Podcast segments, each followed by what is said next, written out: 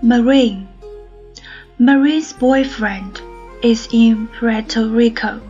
She shows us his letters and makes us promise not to tell anybody they are getting married when she goes back to PR. She says he didn't get a job yet, but she's saving the money she gets from selling Avon and taking care of her cousins. Marin says that if she stays here next year, she's going to get a real job downtown because that's where the best are.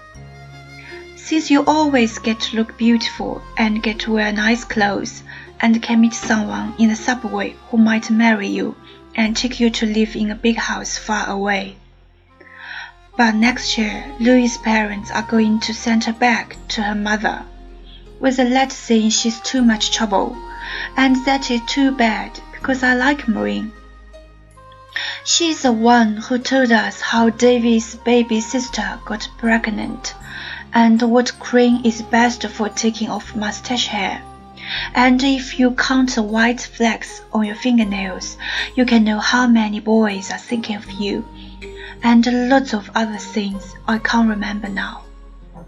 We never see Marin until her aunt comes home from work and even then she can only stay out in front.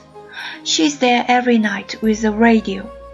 When the light in her aunt's room goes out, Marin lights a cigarette, and it doesn't matter if it's cold out, or if the radio doesn't work, or if we've got nothing to say to each other. What matters, Marin says, is for the boys to see us, and for us to see them.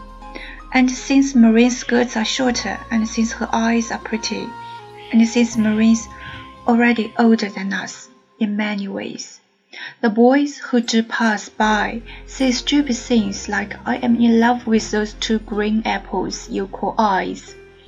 Give them to me, why don't you? And Marin just looks at them without even blinking and is not afraid.